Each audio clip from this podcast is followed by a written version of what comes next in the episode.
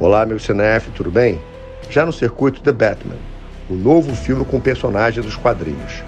Nessa nova história, o diretor e co-roteirista Matt Reeves apresenta o início da jornada do Batman, mostrando também seu lado de detetive, num filme tão sombrio que beira o terror.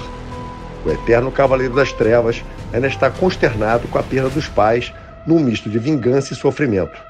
Ele está à procura um assassino sádico que deixa um rastro de pistas enigmáticas.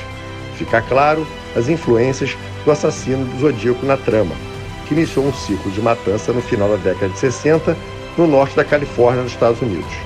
Além desse elemento, a forte presença do cinema neo-noir de filmes como Chinatown.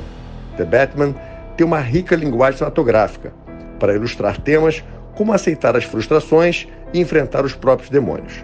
Apesar das três horas de duração, o filme funciona. E lembrando que o cinema é para ser visto dentro do cinema. Quer ouvir essa coluna novamente? É só procurar nas plataformas de streaming de áudio.